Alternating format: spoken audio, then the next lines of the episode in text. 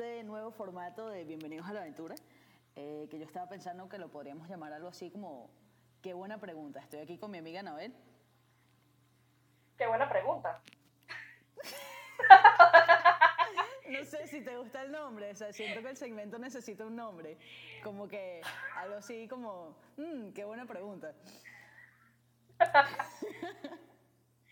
Yo, yo lo nombraría WhatsApp, no sé, ¿cómo te fue hoy? Siempre ¿Lo nombrarías qué? WhatsApp. WhatsApp, o ¿cómo te fue hoy? ¿Cómo Pero te fue bueno. hoy? Bueno, eso lo podemos decir después.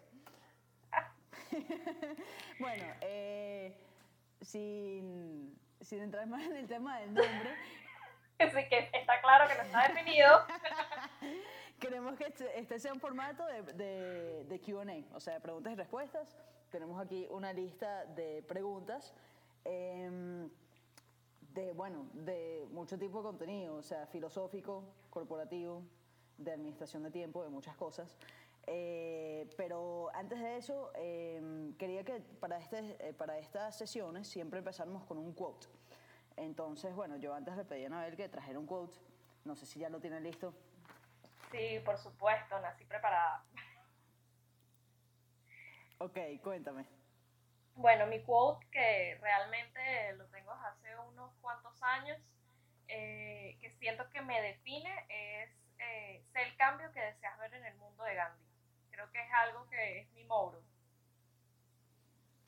Ok. O ¿Cuál es sea, el tuyo? El quote que yo traje es uno que, o sea, que ha estado en mi mente bastante los en la última semana. Ujú. eh, y es de Tim Ferriss. eh, y dice algo así como, el éxito en la vida de una persona se puede medir en el número de conversaciones difíciles que está dispuesto a tener. Oh, ese es bueno porque una vez me lo recomendaste y me sirvió. ¿Sí? Sí, O sí. sea, bueno, yo desde la, desde la primera vez que lo escuché me encantó, eh, pero hay momentos, obviamente, cuando, cuando tengo que tener conversaciones difíciles que me acuerdo de eso.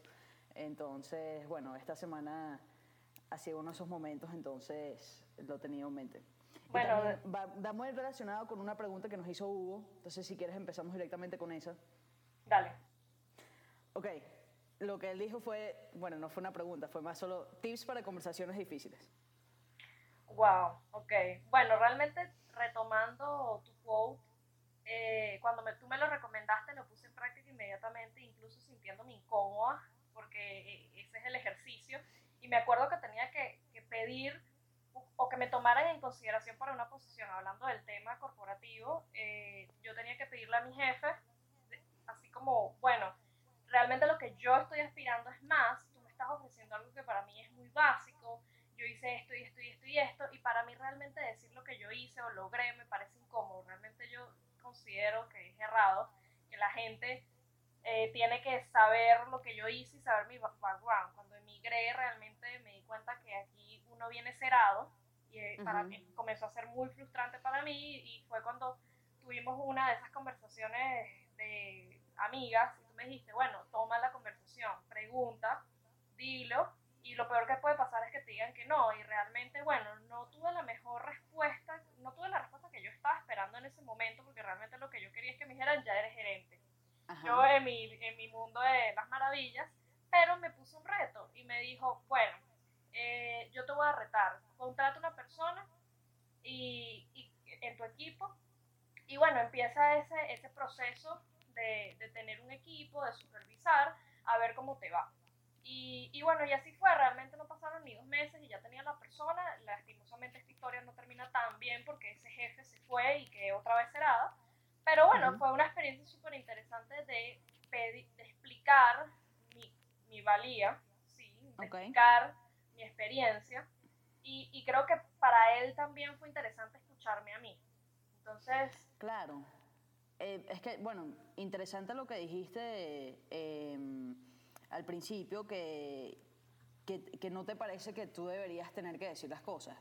Y de, cierta manera tienes razón, pero, pero vivimos en un mundo en el cual sí tenemos que, que decir lo que estamos haciendo. O sea, sí tenemos que, eh, que ser nuestro propio fan de alguna manera y como, o sea, no asumir que todo el mundo nota lo que uno hace, especialmente en el mundo eh, eh, o sea, laboral. O sea, si, si tú quieres que alguien note algo, uno Tienes lo tiene que que, recalcar, o sea, lo tienes que decir. Yo entiendo lo que tú dices, o sea, si, si uno lo está haciendo y es algo que en teoría todo el mundo ve, entonces ¿por qué, tendría que, por qué tendrías que decirlo?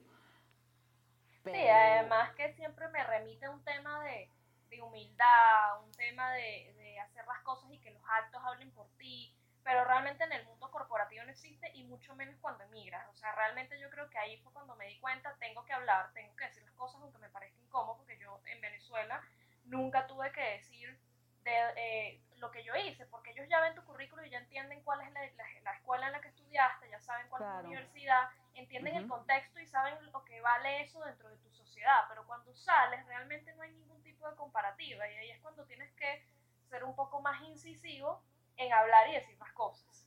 Claro. Sí. Y bueno, el-.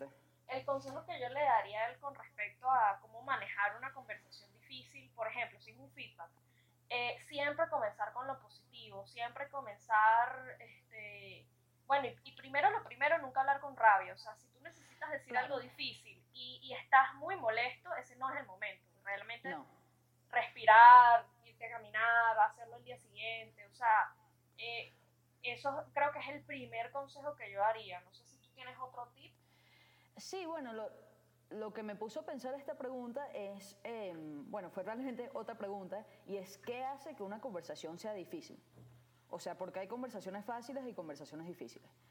Eh, y llegué un poco a la conclusión de que, eh, que es miedo, o sea, uno tiene el miedo al resultado de esa conversación, pero también de alguna manera uno tiene miedo e incertidumbre si no tienes esa conversación. O sea, normalmente esas conversaciones difíciles son necesarias, eh, son conversaciones en las que eh, uno tiene que entrar de cierta manera con el corazón abierto, o sea, tienes que entrar con buenas intenciones, como dices tú, Correcto. sin rabia, tienes que entrar eh, con un objetivo claro de que, o el resultado de la conversación, o sea, a lo mejor en la conversación vas a pedir algo que tú quieres, en, este caso era, o sea, el caso tuyo era mm, eh, laboral, o sea, tú estás pidiendo algo que tú quieres y el resultado puede ser que te lo den o que no te lo den, pero, pero por lo menos te quedas, en el caso de que te digan que no, te, eso te da claridad, te da a lo mejor em, ideas sobre cómo llegar a eso en el futuro, o a lo mejor simplemente es una señal para decir, mira, esto no es para mí, o sea, dep- depende mucho del contexto de esa conversación. Em, pero en general, o sea, lo que yo creo que, lo que hace que una conversación sea difícil es, un tema de miedo, de expectativa, y yo creo que ya, ya estar dispuesto a tener la conversación ya como que es la mitad de la batalla. O sea, si ya estás dispuesto y ya entras en la conversación, o sea, uno como que, eh, y entras con buenas intenciones, en- normalmente, aunque no tengas el resultado que tú quieres, como que igual, igual termina siendo algo positivo. Sí, No sé si, si sí, de acuerdo. No, totalmente cierto. Realmente eh, no sabemos el contexto que él está planteando la conversación, porque es, hay que definir, ajá, hay, hay muchas conversaciones difíciles, puede ser de pareja, puede ser familiar, puede ser laboral, entonces eh, de eso depende cómo haces el abordaje, pero bueno, yo, yo sí creo, realmente he aprendido que las intenciones, no importa el escenario, la intención con la que haces las cosas es importante, así como tú lo dijiste, o sea, eh, eh, con el corazón abierto, cuando tú te conectas contigo y con, con una emoción positiva, definitivamente el resultado va a ser positivo para ti. Es decir, te pueden decir que no, pero a mí me dijeron que no, pero, pero fue un intermedio, fue una posición en la que me dijeron, ok, no te voy a dar la gerencia ya, así no funciona el mundo, pero, Ujú. ok, contrata una persona, no hagas las cosas operativas que no quieres hacer. Entonces fue Claro. un intermedio, yo siento que sí gané, sí gané algo, no lo que yo pensaba. Entonces, ah, creo que, que ahí eh, está todo, todo el meollo del asunto, la intención. En la Y bueno, después tú, tú, la persona que hizo la pregunta puede hacernos, completarnos la pregunta para el siguiente capítulo y le damos otros. Sí, o a lo mejor ya para ese momento ya tuvo esa conversación difícil. Y él nos puede contar cómo le fue. No puede contar cómo le fue, exacto. Bueno, me gustó la pregunta, Hugo. Gracias. Em, Hugo es un amigo mío que vive en Chile. Ah, bueno, entonces nos podemos eh, ir a la pregunta que me hizo Juan Manuel, que también en Chile. Ok. Que de hecho cuando la leí me, me puso nerviosa, dije, wow. no sé cómo, cómo, contestar esto. Yo todavía no sé cómo lo vamos a contestar. Sí, exacto. No lo pensé, no le di vueltas a la cabeza, pero aquí va. Entonces, ¿cuál considerarías, ¿cuál considerarías caracteriza a la mujer joven en la actualidad? ¿Qué aspectos? es muy general. Es muy Eso es muy general. O sea, obviamente lo que, lo que está preguntando es algo cultural, o sea, que, ¿en qué es distinto una mujer joven de la actualidad a lo que era una mujer joven hace 20 años? Exactamente, exactamente. Ese, ese es como el objetivo. Entonces, bueno, realmente yo creo que mm. en estos tiempos, a nosotros, haber nacido en esta generación como mujer, creo que es un beneficio. Es decir, eh, todavía no veo los avances que como gremio, para decir, llamarlo de una forma, quisiéramos. Pero, pero sí considero que si me comparo con mi mamá o con mi abuela, tenemos muchas ventajas. Podemos estudiar, podemos eh, trabajar y, tener familia a la vez, y, entonces, y eso antes era inconcebible. Considero también que, que, por ejemplo, manejar. Antes las mujeres no podían manejar, o todavía hay países en la actualidad, de hecho, en la parte árabe del mundo, eh, que no pueden manejar. Entonces, hay una limitación eh, súper fuerte debido a la cultura de que la mujer no es capaz de hacer las cosas. Y entonces el hombre tiene que sustituir todas esas labores masculinas y entonces la mujer queda eh, siempre sí, delegada para la casa, para la cocina, para la crianza de los niños y realmente la mujer es mucho más capaz de eso. Y en estos tiempos, gracias a muchas mujeres talentosas y atrevidas, porque también eh, retaron el status quo, lo están logrando. Eso nos ayuda a nosotras también a lograr nuestros sueños. Bueno, yo creo que eso es un proceso que ya, ya lleva tiempo. O sea, yo me pongo a pensar, ok, me hablas de mi mamá y mi abuela. Eh, yo, pienso en mi mamá y mi mamá, mi mamá trabajaba y criaba chamos y, o sea, y, y, sola muchas veces. O sea, como que eh, no sé, yo, yo, tengo, yo tengo mucha suerte en que los ejemplos que he tenido em, han sido muy positivos y yo, yo, personalmente, o sea, yo obviamente yo veo las estadísticas y eh, veo ejemplos de, de, amigas y de personas que conozco y, y, obviamente que a la sociedad le falta muchísimo por avanzar en, en, el tema de igualdad. Pero personalmente, o sea, yo, Melissa, yo nunca me he sentido limitada por ser mujer. Wow, creo que creo que eres bendecida afortunada, porque a mí no me ha pasado eso.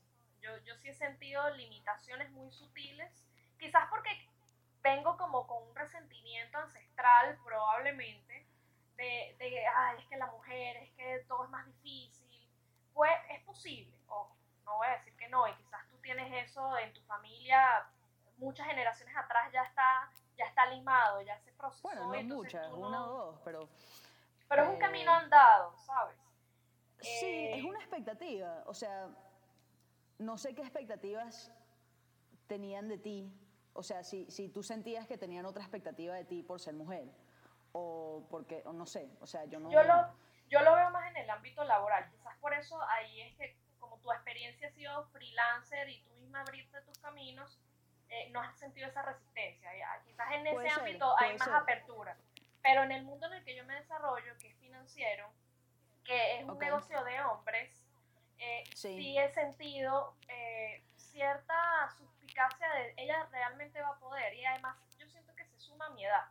Eh, siempre hay como un, cuestionamiento previo y me ponen mucho tiempo, mucho tiempo a prueba sin darme los, cargos oficialmente para probarlo. O sea, es un acting manager. Me ha pasado eso muchísimo. Todavía sigo en esa situación.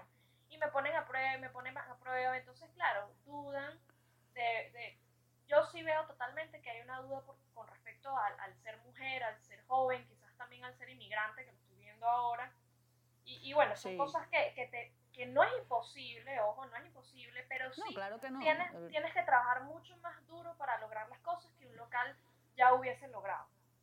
Y eso es algo que, que me quedó muy marcado de, eh, ella se llama, es la CEO de Pexico, fue la CEO de Pexico, ni yo ni, no me acuerdo el apellido, se los debo pero ella justamente decía eso, que como inmigrante eh, fue un beneficio para ella porque trabajar todos los días para ganarse el trabajo que tenía. O sea, no es por sentado, ya tengo el trabajo, ya estoy cómoda, no. Todos los días tienes que demostrar que lo vales, porque estás ocupando el lugar de una persona que, que, que, lo, que el local no lo tiene. Entonces, tienes que merecerlo aún más. Entonces, yo creo que ahí al final es positivo. Esa siempre ha sido la historia del inmigrante, siempre. O sea, esto, esto obviamente es nuevo para los venezolanos porque, o sea, nosotros no éramos una, bueno, éramos una nación de inmigrantes, pero no de emigrantes. Eh, pero no, o sea, eso, es algo que, que, que, se ha visto a lo largo de la historia. O sea, con los inmigrantes por lo general, por eso también se ven tantos emprendedores inmigrantes. Correcto. Porque al, al tener esas dificultades en un ámbito laboral tradicional, a lo mejor ven como la, salida más sencilla em, es, emprender, o sea, es montar su propio negocio. Sí, yo creo que, que, justamente en mi libro y también he reflexionado mucho acerca de eso, si el, el emprendimiento se volvió una vía de escape para estas generaciones que han tenido el camino muy arduo en el mundo corporativo, porque lo es, o sea, al inicio tú entras y no, no ves resultados, mucha gente puede tratarte no un poco irrespetuoso, darte por sentado, no tomarte en cuenta. Y, y bueno, retomando el tema de la mujer, o sea, una mujer, una persona joven que está comenzando, que está tratando de demostrarlo, y aún así, tú, por ejemplo, el tema del salario y la desigualdad de salario entre, entre hombre y mujer dentro de las empresas es grave, y ahorita hay una, una tendencia súper interesante de, de, empezar a, a, declarar que tu empresa tiene el salario igualitario tanto para hombres como para mujeres. Pero la realidad no es esa, la realidad es que todavía la mayoría de las empresas pagan más al hombre que a la mujer. Y por ejemplo, eh, estaba escuchando en el podcast de Erika de la Vega eh, que la mujer para, para ascender también la, la, eh, y tomar un puesto le cuesta muchísimo más que un hombre, que quizás el hombre cumple el 50% de, de los puntos que tiene el, el, el, perfil de descripción de cargo y ahí vamos, vamos a darle y, salen adelante. La mujer no, la mujer como que medita mucho más, lo hago, no lo hago, lo cumplo todo, tengo el tiempo, mi familia, este, voy a dar lo mejor de mí, no voy a dejar mal a los otros. Creo que la mujer se cuestiona mucho las cosas, mucho menos que el hombre y por eso quizás eh, ese tema de pero no solo eso, es que también hay, hay, una cantidad de prejuicios inconscientes. O sea, em, me acuerdo hace, hace como un año estaba leyendo sobre el tema de que em, en las campañas de emails, o sea, y campañas de emails, de, no sé, de, algún tipo de venta, em, si el email viene de un hombre o un, nombre de un hombre, eh, es más probable que, que la persona abra ese email.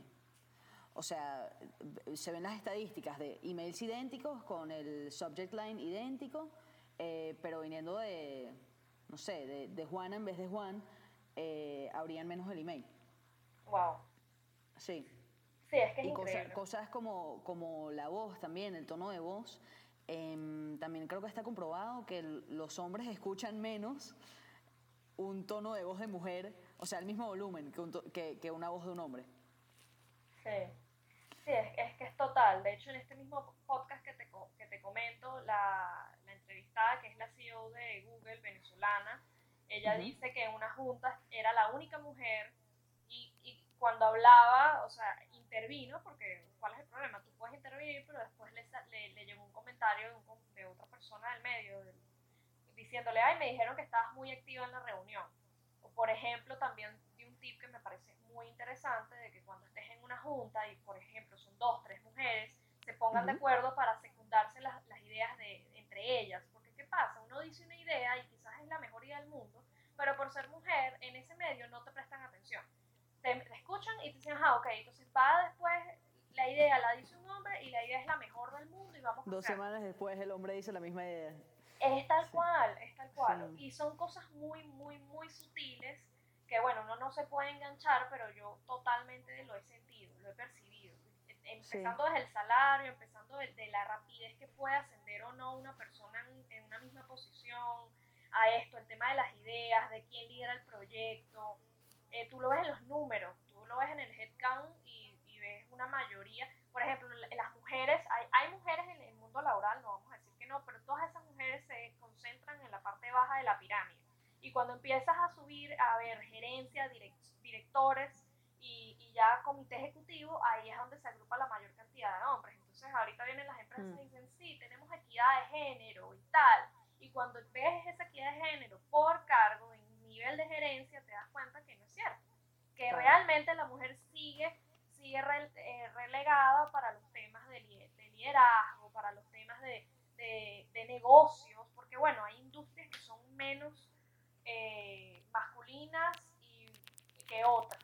Entonces, por ejemplo, las finanzas, por supuesto, los hombres están liderando, ingeniería, eh, tecnología, el tema de, en fin, todos los temas de las ciencias Entonces la mujer siempre va para los temas suaves, el tema de las emociones, psicología, recursos humanos, eh, educación, comunicaciones, todas las habilidades blandas que se supone que la mujer tiene más apertura o más facilidad para ejecutar ese tipo de tareas, pero eso no quiere decir que la mujer sea capaz de hacer un tema también de ciencias duras.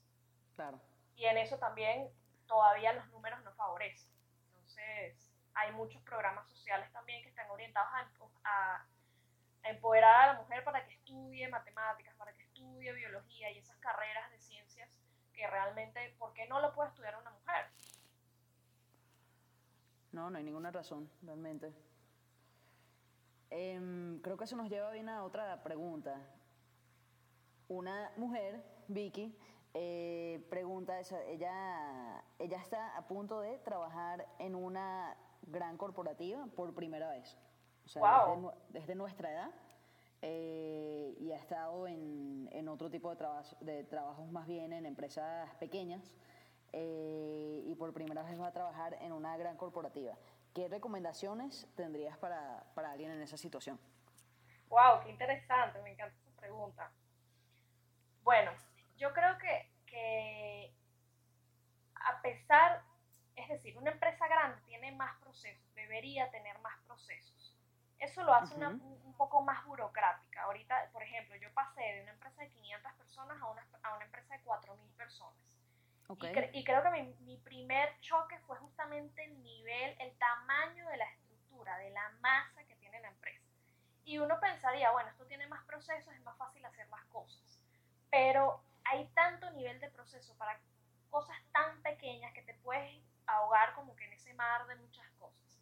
Entonces yo creo que el primer consejo que le daría a ella es crear una red de apoyo interna buena.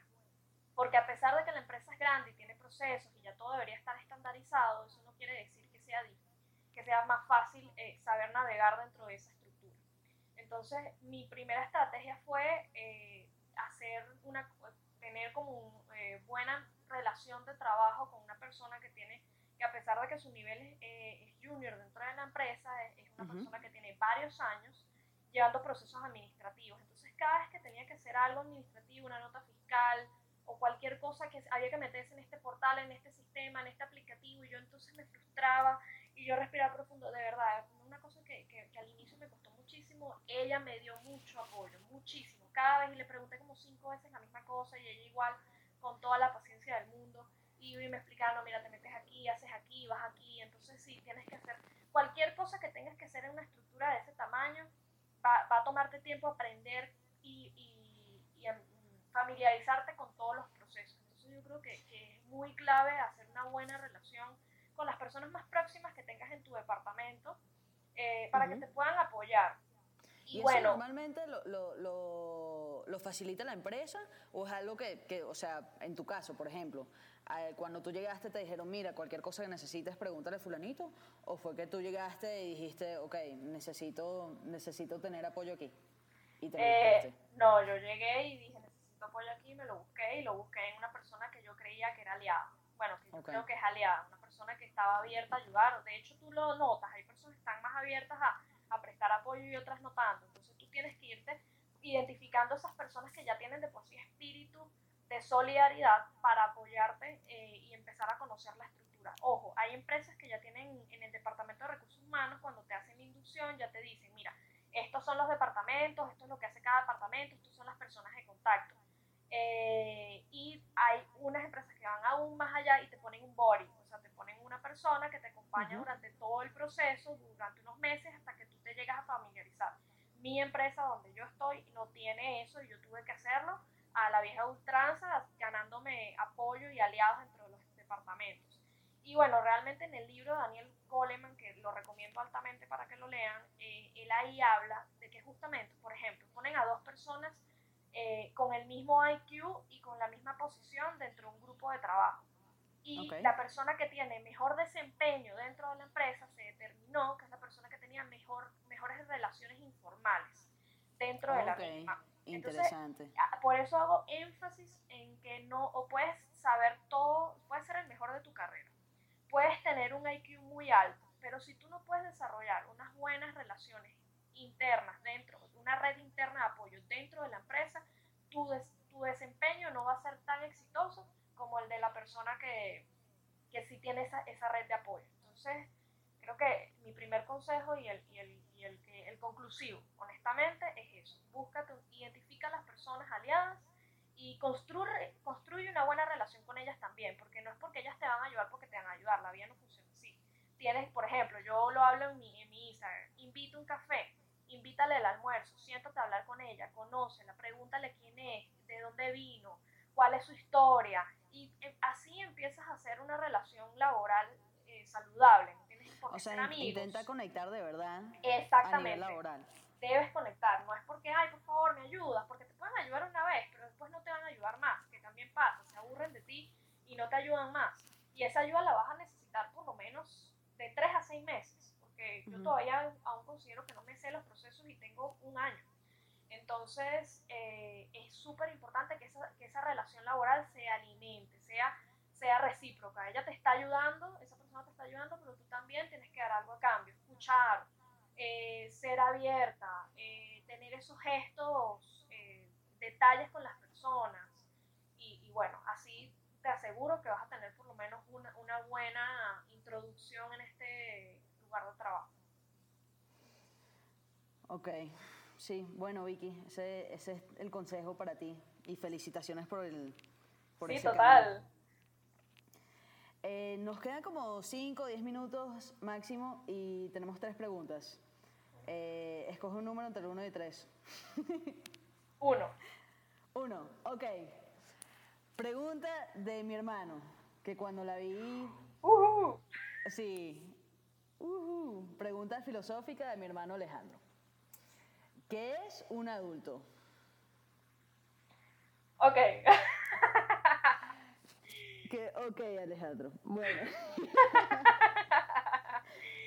Un adulto legalmente eh, es una persona que tiene más de 18 años. Ok, vamos a, por la definición, vamos a buscar el diccionario. está difícil, está difícil, vamos a googlear primero. No, pero es que hay muchos ámbitos, o sea, podemos hablar legalmente, podemos hablar biológicamente, wow, podemos hablar de eh, en cuanto al rol social, o sea, cuál es el rol social de un adulto, a mí me, me da mucha risa eh, los posts de gente de nuestra edad, o sea, de, 20, 26, 27 años, em, que a veces ponen cosas como que, ay, mira, estoy planchando mi camisa, hashtag adulting. o sea, como si, no sé, fuese un gran logro. Sí, que ya tu papá y tu mamá no te hacen eso por ti.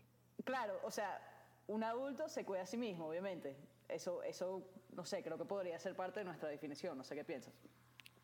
Yo creo que sí. Yo, a mí lo primero que me viene en la cabeza eh, es un adulto la caga menos. Y disculpen televidentes, eh, radio atrás, ¿cómo se dice? Sí, los que están escuchando. televidentes, ok. No televidentes porque no es televisión, pero... nuestros oyentes. Eso, nuestros oyentes, buena. Entonces, lo primero que me viene a la cabeza es, es una persona que se equivoca menos. O sea, es decir, la, adultez para mí es que a medida de, que vas viviendo, que pasan los años, vas tomando experiencias y esas experiencias buenas y malas están ahí alojadas en, en todo tu ser para tener un camino más smoothly, es lo que me viene a la cabeza. O sea, tu tránsito cada vez hmm. debería volverse eh, más sabio. Ya no voy a hacer esto porque me voy a caer, o no voy a hacer tal cosa eh, por aquí me fue mejor. Entonces, creo que mientras más pasan los años, más te logras conocer a ti mismo. Bueno, dependiendo de tu, autoconocimiento y auto qué tan reflexivo seas, pero para mí la adultez es eso. Yo siento que yo, me, yo me veo a mí misma de pequeña en el colegio y bueno, yo siento que sufría más, que me preocupaba más, que, que sabes, que tenía muchas más inseguridades que las que tengo ahora. O sigo teniendo muchas inseguridades, pero creo que tengo más herramientas para manejarlo. creo que eso se trata la adultez. Me gusta esa respuesta. Yo, yo más bien había pensado por el lado de la responsabilidad. O sea... Wow, también un, un adulto asume, asume la responsabilidad por sí mismo y por sus acciones y por su vida al 100%. Y ojo, hay personas de 14 años que se comportan como adultos y hay personas de 45 que, que no, que jamás en su vida se han comportado como adultos, eh, bajo esa definición por lo menos. Pero me parece, me parece gran parte de, de lo que es ser, ser un adulto. Sí, yo creo que cuando realmente... Espero que eso te haya ayudado.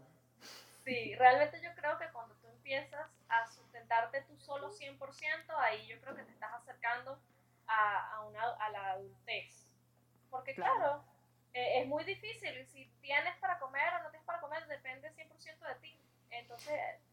Sí, después llega un punto, eh, para muchos, sea por, por hijos o por padres, de que no solo, no, o sea, no, no solo eh, dependes de ti, o sea, por, por, tus necesidades, sino por las de ellos. Y eso ya es como que otro nivel. Sí, sí, yo creo que también la adultez, porque ya siento que la respuesta se ha ido como que la adultez es lo peor del mundo. Este, es terrible. Es, chévere, es la vida, o sea, uno es responsable por su vida y eso, eso implica que, que también uno tiene libertad hasta cierto punto. Exactamente, iba a hablar de la libertad. Eh, eh, yo creo que eso es una de las cosas más sensacionales de la adultez. tienes libertad de errar y también de tener mucho éxito, de viajar, de, que alguien... Hay muchas personas que no les gusta que les digan qué es lo que tienen que hacer. Porque bueno, los padres también andan, no, hagas esto, que por ahí no es. Pero hay veces que es muy sabroso equivocarse, que es muy sabroso vivir tú mismo las experiencias y después tú mismo decir, no, por ahí no es. Y claro, tú mismo construir. qué aburrida sería la vida si bueno, si, no sé, si no cometieras ningún error, si no tratarías a nada, o sea, no, no sé, me parece que es parte esencial de la vida. Sí, y yo creo que ese, ese periodo donde ya puedes abrir tus alas y, y explorar, experimentar sobre, tu, sobre ti mismo, no lo malinterpreten, este, es lo mejor del mundo. Eh, tienes una hoja en blanco y tú puedes hacer lo que tú quieras con esa hoja en blanco y eso me parece maravilloso. Me encanta eso y creo que lo debemos dejar así para terminar con lo de la hoja en blanco. Sí. que para una próxima ocasión seguiremos. Seguiremos con las otras preguntas que nos faltaron. Gracias a todos por escuchar. Chao, gracias.